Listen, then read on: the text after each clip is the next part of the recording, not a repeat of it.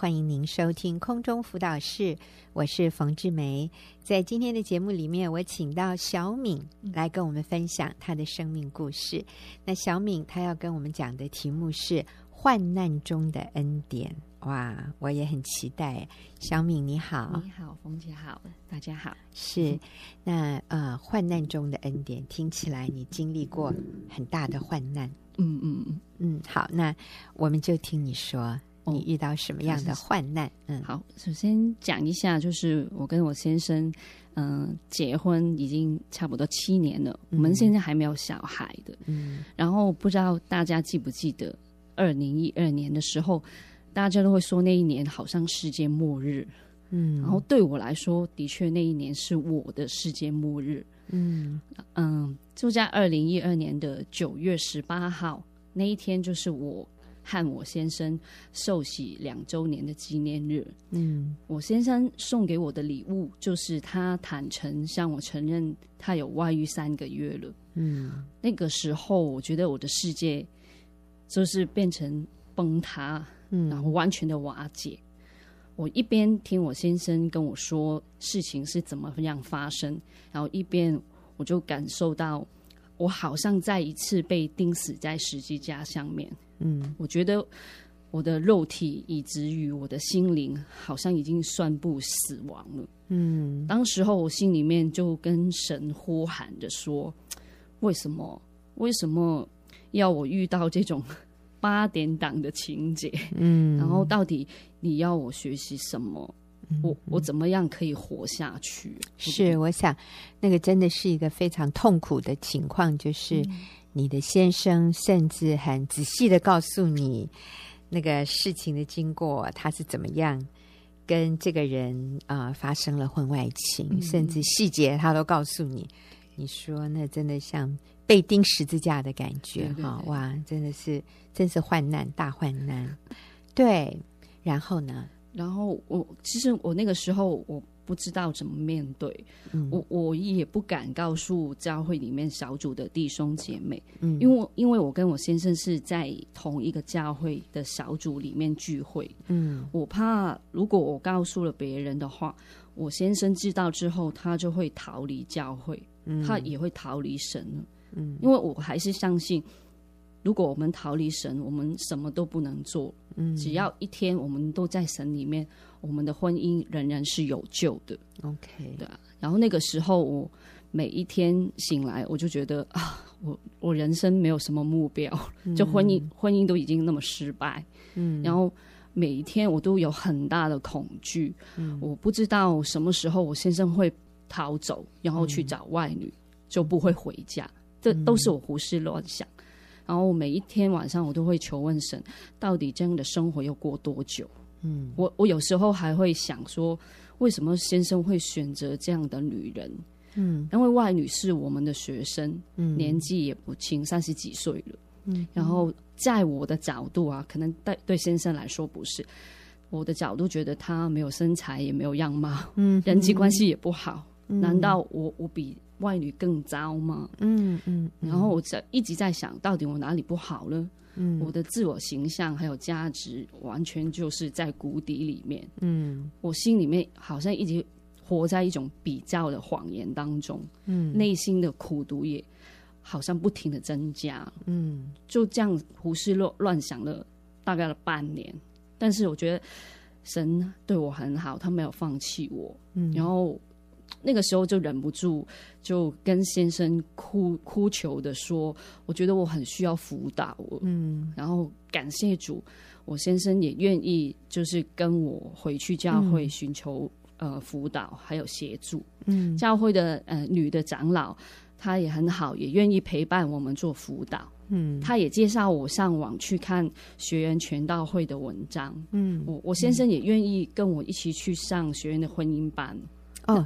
真的，对，他哦，你们有来过哈，我都不知道。但是我我们中间可可能有几堂课有断过，嗯哼哼，那个时候我还以为啊，就是我努努力了做了一些急救的嗯。事情，嗯，那我先生一定会慢慢的回转，嗯，不不过没有想到，就是过了没多久，他又再一次跟我坦诚他，他他有跟外女约会，而且其实他们一直没有断开联联系。是，然后我心里面又再一次的绝望。嗯，当时但可是其实老实说，我我自己上了什么婚姻班呢？辅导，其实我我的人或者是内心没有太大的改变，我觉得，嗯哼。不过神很好，就是神还是继续带领我，就是。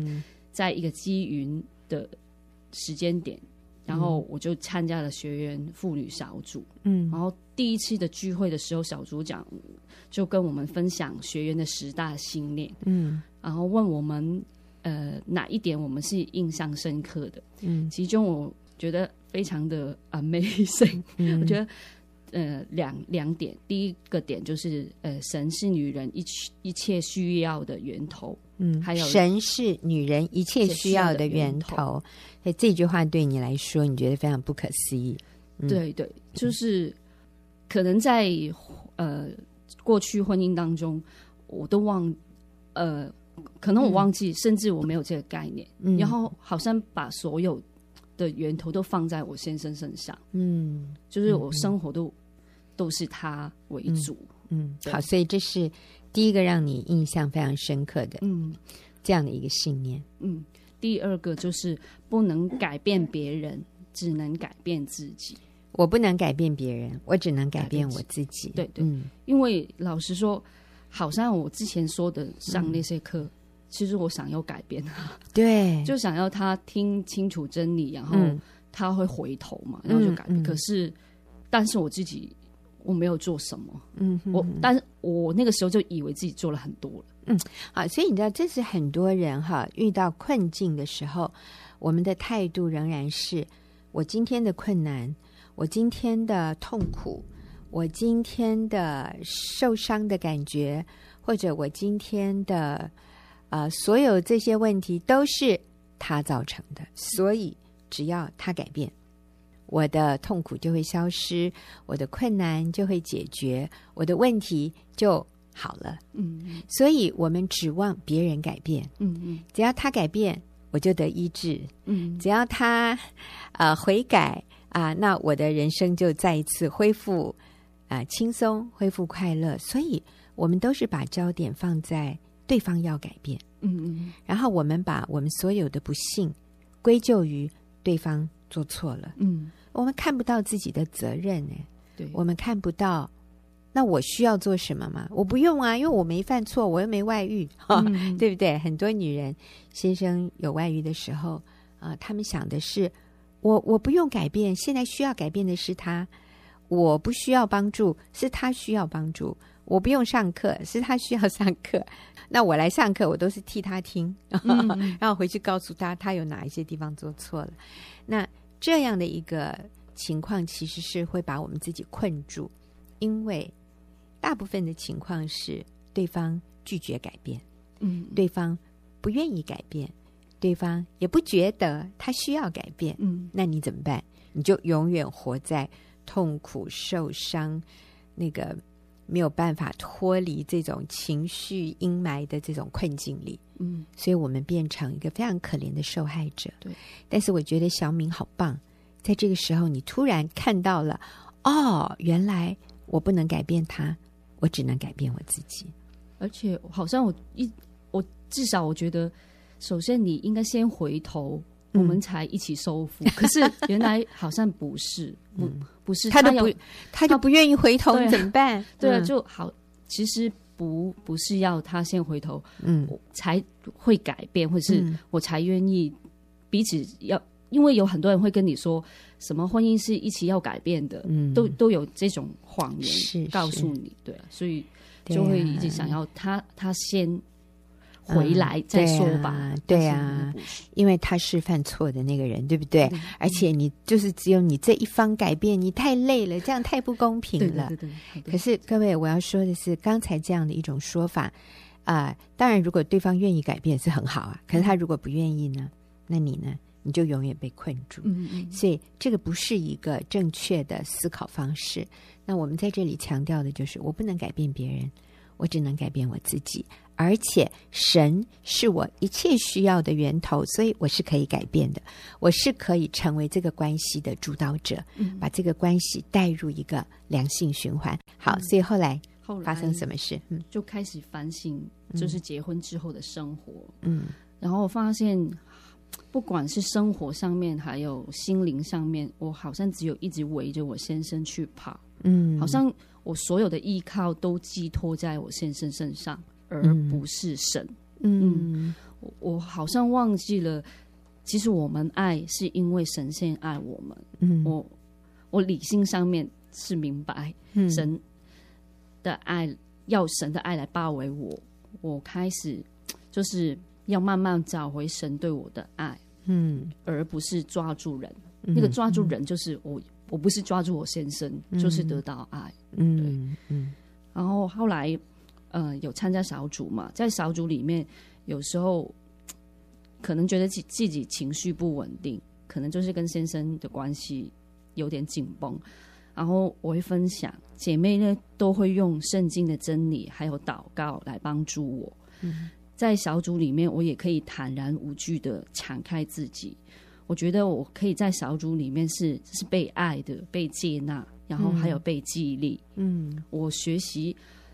不再查看我先生跟外女的简讯。嗯，一开始我觉得是有点难，因为我觉得好像要看到他们发生什么事，我才 可以掌掌握到我们现在的关系。但是其实我越看，其实只会越受伤。是的，对啊，发现嗯、呃，这样很难收复我跟先生的关系，因为我会一直记得那些留言是怎么样。嗯，对对，其实不好，嗯、然后我就尝试不要再看。嗯，然后姐妹们也鼓励我把外女在脸书上面，我们是好友，然后叫我删掉她。对，本本来其实我也觉得啊，那删掉她是不是变成我是坏人？就嗯，因为看起来好像如果这样子，是不是我自己拒绝跟她当朋友？可是姐妹们 对很多谎言我自己里面，嗯，我姐妹就鼓励我不会呀、啊，就是。你断掉这个，嗯，就不会影响你自己的情绪，对对对。然后有时候我会很害怕，我先生太晚回家，嗯，到底他是不是跑去找外女？嗯，然后就不要想太多，先祷告，嗯，呃，或者是用祷告来代替简讯去追问他。嗯，有时候真真的是一祷告，我心里面就不会那么害怕，我会觉得平安。嗯，然后先生也真的是立刻都。平安的回到家，嗯，我感谢神，先生没有选择离离家出走，嗯，他一直都在家里面，他没有搬出去，是是。然后记得在呃二零一三年，嗯，我参加新乡女人会的年会的时候，嗯，听到有一对夫妻他们做见证，我觉得很感动，因为那个做见证的丈夫，他是用恳求的方式。来恳求所有在场的妇女，嗯，如果他们的先生有外遇的话，嗯，那一定要留一盏回家的灯给先生。那个时候听到，我心里面就默默跟神说：“我我愿意等候，我愿意耐心等候，但是我希望我我可以在等候的时候，我可以喜乐的，不会觉得很痛苦的、苦苦的苦等这样子。”对。然后我小组长也邀请我跟他一起去跟一位呃姐妹聊天，嗯，因为那位姐妹她先生也有外遇，嗯，然后小组长希望我可以跟他分享我我怎么样面对先生的经验。嗯，可是老实说，我觉得很惊讶，为什么他邀请我？我先生还没回头，什 凭什么去跟他分享？我，嗯，我也没有到处理的很好。嗯，可是所以你的小组长也邀请你一起去帮助另外一个先生有外遇的，对对对。但是他没有还没参加小组，嗯，就先跟他聊一下，是对，分享我怎么样去面对。嗯、然后后来就好吧，就就去看可以能帮什么就帮什么，嗯，然后跟他分享的过程当中，嗯，没想到其实得意的是我自己，嗯，因为跟他聊的时候，他会问你很多问题嘛。问我问我问题的时候，就让我觉得我更清楚，还有更坚定，到底我坚持的是什么？嗯、我坚持的是神对婚姻的心意。对，嗯、就其实我好像在说服他，但是其实同时我也在、嗯、在说服自己，对对对，对。其实我们讲出去的真理会回来，然后 然后滋润我们自己啊，真的。所以啊、呃，我们不是要等所有的问题都解决了，我们才有资格去帮助别人，嗯、而是我们明白真理，我们走在对的路上，我们就是最有资格去帮助别人，跟我们一样走在对的路上的。嗯嗯。嗯然后在二零一四年的年初，嗯、呃、我先生就跟我提出，他希望可以带外女回家跟我们一起生活。哎呦，我我听到的当下我没有生气，可是就心里面，因为冯姐常说，其实很快的讲一句“主啊救我”，嗯、我就先心里面先这样讲出来，然后就听了。听的时候，只有我觉得哇，原来。真的好像看到那种狂风巨浪，嗯，涌过来，然后很凶猛的，嗯。但是我也心里尝试尽量的平静的去听，然后尽量以温柔而坚定的态度回应他。我说：“呃，我是不能接受的，而且婚姻是一男一女，一夫一妻，一生一世，至死不离。”不容第三者介入，对，然后再一次表明我不会离婚。嗯，感谢主。就我讲完之后，他也没有继续的要求我一定要强迫我，嗯，接受他这个建议。嗯，对，啊、哦，所以这个建议绝对不可以同意哈。对，我们不离婚，但是我们也绝对不能接受三人行，嗯，或者甚至三人共处一个屋檐下，这、就是绝对不可以妥协的。嗯。对，嗯，其实我记得，当我先生跟我坦诚他有外遇时的之后，呃，刚好我读到圣经讲浪子回头的故事，我那个时候一直记得，嗯、然后那个时候就认定我先生就是浪子，我要我要像那个父亲一样等浪子回头。嗯，可是有一次我在教会听讲到的时候，我觉得我有被提醒，嗯，其实。我觉得我不是浪子的父亲，我是浪子的哥哥。嗯，因为我有嫉妒我先生在外面，我觉得他风流坏活。嗯、然后，但是神有那么大的能力，他没有拦阻他。嗯，我心里面觉得很不公平。对，但是神却跟我说，他不常有我。他的意思是。我先生不常有我，我觉得我听到是这个，嗯，我却常与你同在，嗯，所以上帝对你说的是，你的先生确实是那个浪子，哈，他不常有主耶稣与他同在，因为他远离神，嗯，但是你呢，小敏，你常有我，我常与你同在，所以你就不用。啊，愤愤、呃、不平哈！不要因为作恶的心怀不平啊、呃！确实，我知道很多啊、呃、妇女，当她的先生有外遇，嗯、或者很多呃，如果是弟兄啊、呃、男士，他的太太有外遇的时候，这个没有犯错的这一方，常常会觉得很不公平。为什么他可以那么逍遥自在、逍遥法外哈？然后我要在这里苦守寒窑，我要在这里啊、呃、受苦。啊，持守这个婚姻，然后等候他回来，我也可以出去 happy 一下呀，是不是？我也可以去交朋友啊，我也你不稀罕我，我也不炫你啊，哦，好像用这种以眼还眼、以牙还牙的方式。那呃，小敏说的很好，过去他想他是那个啊，呃，仁慈的，像那个父亲的角色，等候这个浪子回头。可是有一天，上帝让他看到说。你跟那个哥哥啊，圣经里面这个浪子的故事里面有一个哥哥，那这个哥哥呢是啊，对这个弟弟回头以后，爸爸对他那么好，非常嫉妒的。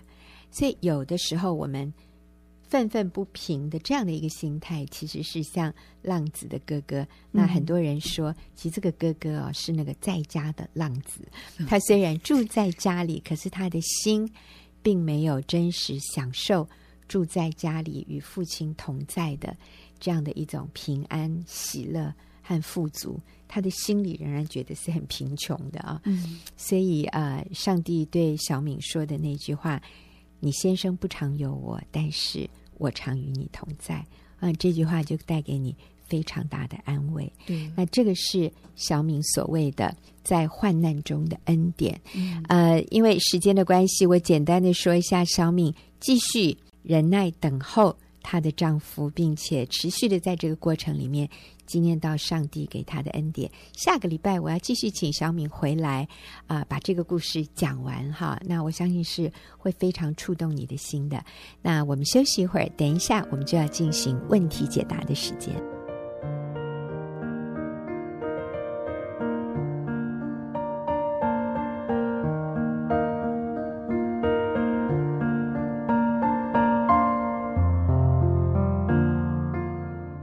现在又到了我们问题解答的时间，然后今天呢，我请到的是齐丽华姐妹哈，也是我们妇女施工的小组长，那她要跟我一起来回答听众朋友的问题。丽华你好，冯姐好，大家好，是好。那我们今天要回答的这个问题哈，我来简述一下，她写的稍微长一点，我就把它缩短。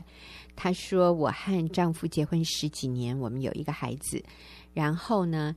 啊，现在我们是两地分居有七年多，那是因为先生工作的关系。嗯、那过去呢，他每个礼拜回来两次。嗯，可是最近先生说他有了外遇，外遇的对象是他的女同事，嗯、并且呢，他已经在几个月以前向我提出离婚。嗯，啊，自从他向我坦诚有外遇之后，他现在一个礼拜只回来一次，然后他用。冷漠啊！他说用冷暴力来逼我答应他离婚。嗯、他说我快坚持不住了，请帮助我。嗯、好，丽华，我想第一个好棒啊！这个姐妹她愿意寻求帮助，嗯、所以就代表她不想放弃她的婚姻。没错，但是我也可以感受到她在一个非常困难、嗯、非常伤痛、非常。啊，可能绝望啊，可能觉得四四面楚歌都没有支援的一个情况下，她、嗯、要独立持守这样的婚姻，然后面对先生的冷暴力，她非常的痛苦。嗯、那在这个她的叙述里面，其实她并没有提到她有没有信仰，嗯，这里面没有提到她是不是基督徒。好，所以无论如何，那丽华，我们面对这样一个。我觉得他是身心俱疲、嗯、啊，然后啊，周围没有人支援他，然后先生很坚持要跟他离婚。其实之前我觉得这七年，嗯，他们好像 就没有什么很亲密的这种连结的感觉了哈。分两地嘛，对。好，嗯、那你要怎么鼓励他？对啊，这真的是不容易啊、哦，嗯，真的。坚持，虽然他先生对他冷暴力，嗯，只要“冷暴力”这个词啊、哦，我昨天还特别上网搜寻了一下，什么叫冷暴力？是是是，对，冷暴力是其实它就是一种言语还有精神上的冷漠，嗯、然后或者是侮辱啊、哦，或者是打击，嗯、但是他没有动手，嗯，他不会用呃不会加暴力，嗯、那但是就是一种精神上，他用冷漠，对，我觉得冷暴力就是说我就不理你，嗯、把你当空气，对。我就把你当不存在，对，对你没有任何的回应，是。我用冷漠，嗯，来逼你就范，对，这样让他难过，对对，嗯，让你感觉到被拒绝、被否定的感受，对，所以的确很难受，也是很残忍啊，嗯，这种的确是非常非常不容易，所以，呃，他。他来问我们这个问题，那我觉得第一点，我觉得他坚持不放弃婚姻这一点就已经非常重要。嗯、是对。那虽然他说他觉得很呃有点无助，而且快坚持不住了，嗯、但是我还是第一个要鼓励他，嗯、就是我们一定要有坚持不离婚的这种信念。嗯，对。那要有这样的决心。对，决心就是不管怎么样，我就是不离啦，其他的就慢慢来。但是这件事情，我绝对。对，不动摇。嗯、对对，没错。那我我那也是让我想到了一个我小时候 读的一个国语的国语课本上面的一个故事啊。嗯啊，因为在以前我们都呃小时候有读，我们呃有中日抗呃抗争嘛，中日、嗯、中日抗战。啊、对对，抗战。那那个是在一九三七年那个时候有。爆发了这个哈中日战争，嗯、那其实日本人一直想要侵略啊、嗯、这个中国，那所以呢，他就已经打算，他们那时候就计划三个月就打算要把这个中国灭掉，嗯、然后他要来啊来侵略占领这个中国这样子。嗯、那可是那个时候我们非常有民族民族精民族意识、民族精神，所以大家也对这个侵略者觉得我们不可以轻易的放弃。嗯、那其中有一个故事是我读过的，就是、嗯、呃四行仓库。好，那那时候我因为我们很小，就那时候是用那个故事来激励我们说，包括有一个小小的女童军啊，愿意在这个那时候是这个是有四百多个这种呃呃将士啊，守在这个四行仓库那边，嗯、然后有一个团长叫做谢晋谢晋元啊，嗯、然后率领死守了四行仓库四个昼夜。嗯，好，那其实呃当然还有这个行动，还有很多那时候大家都愿意起来抗日这样，嗯、所以。虽然那个啊，四行仓库这个故事里面最我说最感动的就是那个女童军，她还是在这个呃拿举旗，在很危险，就是双方在攻枪林对枪林弹雨之间，然后她还送旗子去，就是要把那个旗子挂起来，这样，然后让大家知道中国不能亡，然后那个旗子啊飘扬在那个空中这样子，那那个很感动我，我就觉得小在我小小的心灵里面，我就觉得。哇，我是我，我们的国家不可以这样轻易的被灭亡。嗯，那所以事实上，而且也因为这样子，所以其实呃后来就没有三个月，哈、哦，不是三个月就中国就亡，而是陷入长期的拉锯战，嗯、然后最后根本他没有办法实行这个计划，最后甚至连日本其实也战败。嗯，对。嗯、那我觉得我们要有这种坚持不离婚，就好像死守四行仓库这种的精神呢、欸。是对，婚姻是神所设立的。那虽然很苦，我相信那时候他们在打仗的时候也很苦啊，是死守四这个昼夜不离开耶。是，就算我死我也不离开。对，就这种精神。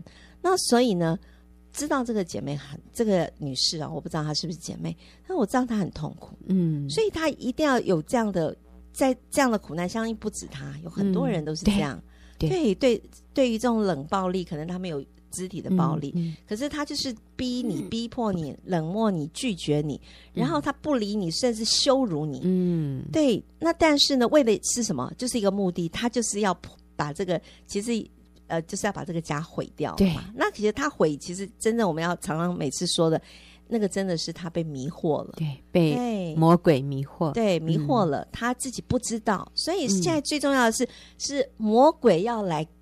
战略侵略我们的家，嗯、要占领我们的家，嗯、甚至三个月要亡家，嗯，很快的速度就要，而且他宣战，对立刻说我三个月就要把这个家庭灭掉，是，是所以他有猛烈的攻击，对。对，所以我们要拿出什么死守四行仓库的精神，是，对，不放弃，对，这是信念一定要在死守我们的家园呢、啊，对，真的不能放弃。啊。那嗯，这个。不放弃对孩子也是非常非常重要的一件事。对。这个女士说她有一个孩子，对。对，你知道那个对孩子来说，其实我们有过去哦，现在我们的文文化传统里面是对家庭意识是会非常强的。对、嗯，那所以我们一从我从小里面对离婚这个字眼，我其实是没有听过的。嗯，都是觉得不论婚姻再困难，是我们都是以。结了婚就不离婚，那丽华，你知道这个真的是我们那个年代，我就把你当成是我的年代。其实你比我小很多，也没了，对，差不多。但是你知道吗？像现在在许多学校啊、呃，老师都跟我们说，他一个大学老师，他说我的班级里面一半对都是父母离婚的，是那另外一半没有离的，不代表。他父母的家庭，呃，婚姻就幸福美满。嗯，那然后旁边的一个人说：“哦，那是大学，我们小学更严重，超过一半。”所以，其实我们的下一代、下两代的哈，嗯、对于婚姻这样的一种说是一生一世、至死不离的这样的观念，是越来越淡薄。对、嗯，所以那真的是靠今天我们。的这些父母亲，嗯、我们这些年纪，嗯，还还不就是我们这些三四十岁以上的人，嗯、我们真的要要极力的，嗯，来挽救台湾的婚姻。是。你知道这样的一种观念，嗯、一生一世、至死不离的，嗯、是我们需要大声宣扬。那我们刚刚讲到的就是第一个，你需要有坚定不移的决心，是。就是无论如何。你绝对不离婚，对，嗯。然后丽华，你刚刚提到的，就是说这个其实离婚对孩子有很大的影响，嗯、是，对，呃，我记得有一个呃姐妹曾经问我过一个问题，嗯，他说他的姐姐啊、呃、跟他的姐夫婚姻关婚姻。不好，嗯、那为什么呢？那因为他的姐夫会暴力，嗯，好，还不是冷暴力，是真的暴力，是肢体暴力，对，肢体暴力。然后呢，而且他不负责任，嗯，啊，反正就是讲起来，对，好像就是这个姐夫问题非常的大，这样。嗯、所以后来他姐姐在他孩子还小的时候，就决定跟他丈夫离婚了，嗯，好，他们就离婚，然后就带着孩子嫁了另外一个人。那另外这个新的姐夫呢，很好。嗯啊，这个又负责任，然后对孩子也好，也养家。那所以这个姐姐就一直觉得相安无事，孩子也没有什么啊，这个对抵挡啊、敌对的，她、嗯、觉得都一切都 OK。到了表面上看对，到了他的孩子长大了，嗯，然后他要结婚了，就他的孩子就跟他的妈妈讲，他说：“我要在我的婚礼上，嗯、主婚人的啊这个座位上面要做的是我的亲生父亲，嗯，跟你。”好，他不要那个继父坐在那个位置上。嗯嗯、那他那个那个来问我的那个那个姐妹就，就她的姐姐非常的困扰，是因为现在的她的丈夫已经不是那个人，她、嗯、丈夫是现在再婚的这个。那而且也一直以来都很好啊，嗯，怎么从来不知道她心里有这样的问题？那现在该怎么办？她就来问我。那我就我那时候听到这个故事的时候，听到这个事情的时候，我真的是有一个感觉。我就说，这个孩子啊、哦，从这个故事听起来，这个孩子其实从小，嗯，他就对这件事情心里非常非常的受伤。对，他受伤到一个程度，他没有办法表达。但是今天这是我的婚礼，嗯，我决定，我就是要让我的亲生父亲坐在那儿，即便他的妈妈可能真的啊，他父亲暴力，他父亲啊不负责任，嗯，但是那是他的父亲，嗯，他。他父亲在他心里面的那个地位是无可取代的。对，即便后来的爸爸呃对他再怎么好，但是他一样要他的亲生父亲坐在那主婚人的位置上。对，所以我就说可以看到这个孩子心里面从小他的伤有多大，一直到他可以自己做主的时候，他很勇敢呢。甚至很多人可能到结结婚他都不敢讲。对，所以我呃这个坚持不离婚对一个。一个孩子的那个重要性啊，我就觉得其实这个呃，这个女士她坚持，如果坚持不离婚这一点，就已经是做了最最棒的一件事情。嗯嗯，那其实嗯，我也顺便一提另外一个个案啊，嗯、就是也是父母离婚，然后孩子跟爸爸，然后妈妈就再婚了。是，那一开始我认为这个妈妈。他可能都觉得耶，我自由了，嗯哼，我现在可以再追求自己的幸福，嗯哼，他也就再婚了。那后来呢，就是说这个爸爸没有办法，因为一些原因没有办法继续带这个孩子，嗯，就让这个孩子回到妈妈身边。嗯，回到妈妈身边以后，呃，妈妈就发现哇，这个孩子心里面有好多的愤怒，嗯、好多的。叛逆是到一个地步是无法无天，这个孩子已经就是像青少年这样的。嗯、我后来也发现吸毒哈、哦、犯法啊，都妈妈都不晓得该怎么办。嗯、到一个地步，呃，这个先生，嗯、就是他再婚的这个丈夫、嗯、受不了，嗯，因为这不是他的孩子，是。你说要他去包容去爱，他实在是没有那样的那个能力，是，所以他最后就跟。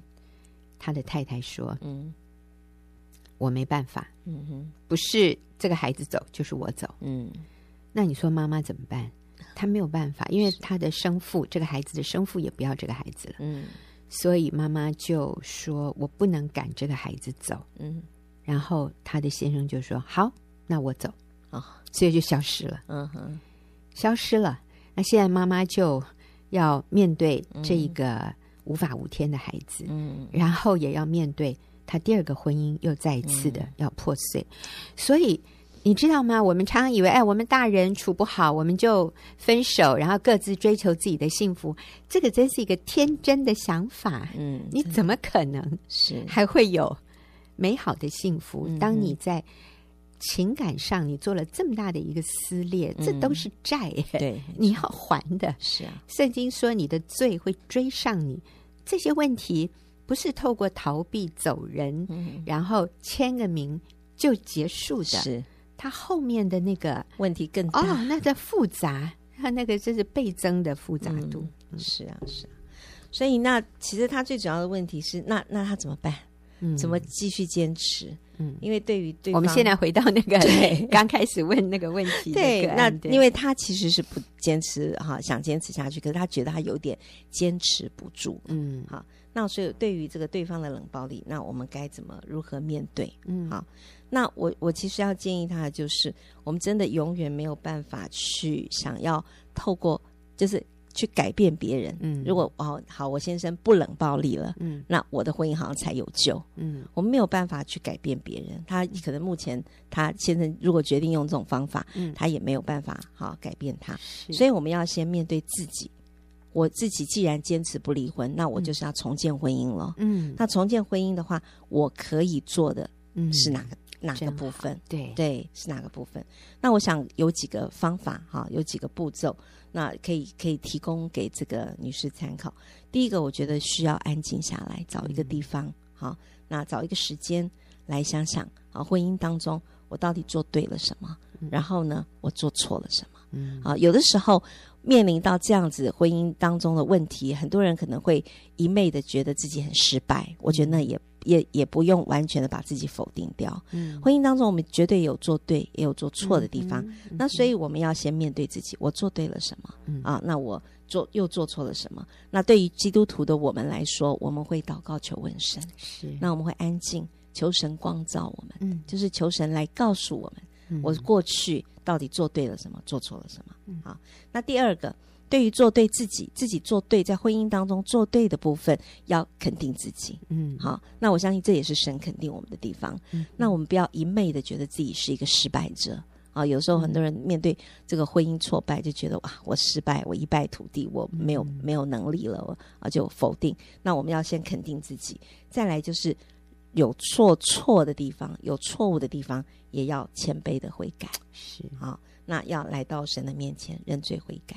那很可能有的时候，可能是在这个也冷暴力的过程当中，跟先生对话，哦，跟对方配偶对话，对方告诉了你讲了一大堆的事情，嗯，可能你都会很惊觉，为什么他跟我讲的这些事情，我都我不觉得我有错啊，好，那但是为什么对他影响这么大？但那个时候我们更要谦卑的来想，既然他有提出来。他觉得受伤，或是他觉得你不对的地方，我们就真的要认真的来想。或许他的感受，哦，我不有没有这样的感觉，但是对他来说，感觉是很深刻的。嗯。好，所以我想，因为时间的关系，我们就简单的哈做一个总结。对这位女士来说，第一个，我们也自己反省一下，嗯，有什么地方是我可以改善我跟我先生之间的互动的。啊，该道歉的就道歉。对，但是还有，我觉得也感谢上帝，他一个礼拜现在只回来一次哈，所以你只要养精蓄锐哈，预备好自己，一个礼拜一次，你就把它当成这个叫做什么啊？就是全力以赴的 这个时间。你先生回来的时候，我们就做一个妻子当做的，我们感谢他回来，是我们服侍他，我们对他和颜悦色，不管他怎么冷暴力哈，我们都仍然。温柔坚定的来回应，嗯、我们表达我们绝对不会离婚，但是我们愿意等候他，嗯、也谢谢他包容我们这么多年。是，那但是呢，我跟孩子永远等你回来，我尊重你，但是我跟孩子。永远等你回来，他可能还是没有好的反应，嗯、但是没关系。记得八年抗战哈，我们这个反正他过去也都是一个礼拜回来一两次，以后大概也差不多。所以其实我们有你知道时间站在我们这边的，嗯、他在外面玩玩到最后没那么好玩了，是他应该也会回来的。所以上帝祝福你，也谢谢丽华，也谢谢听众朋友的收听，我们下个礼拜再会。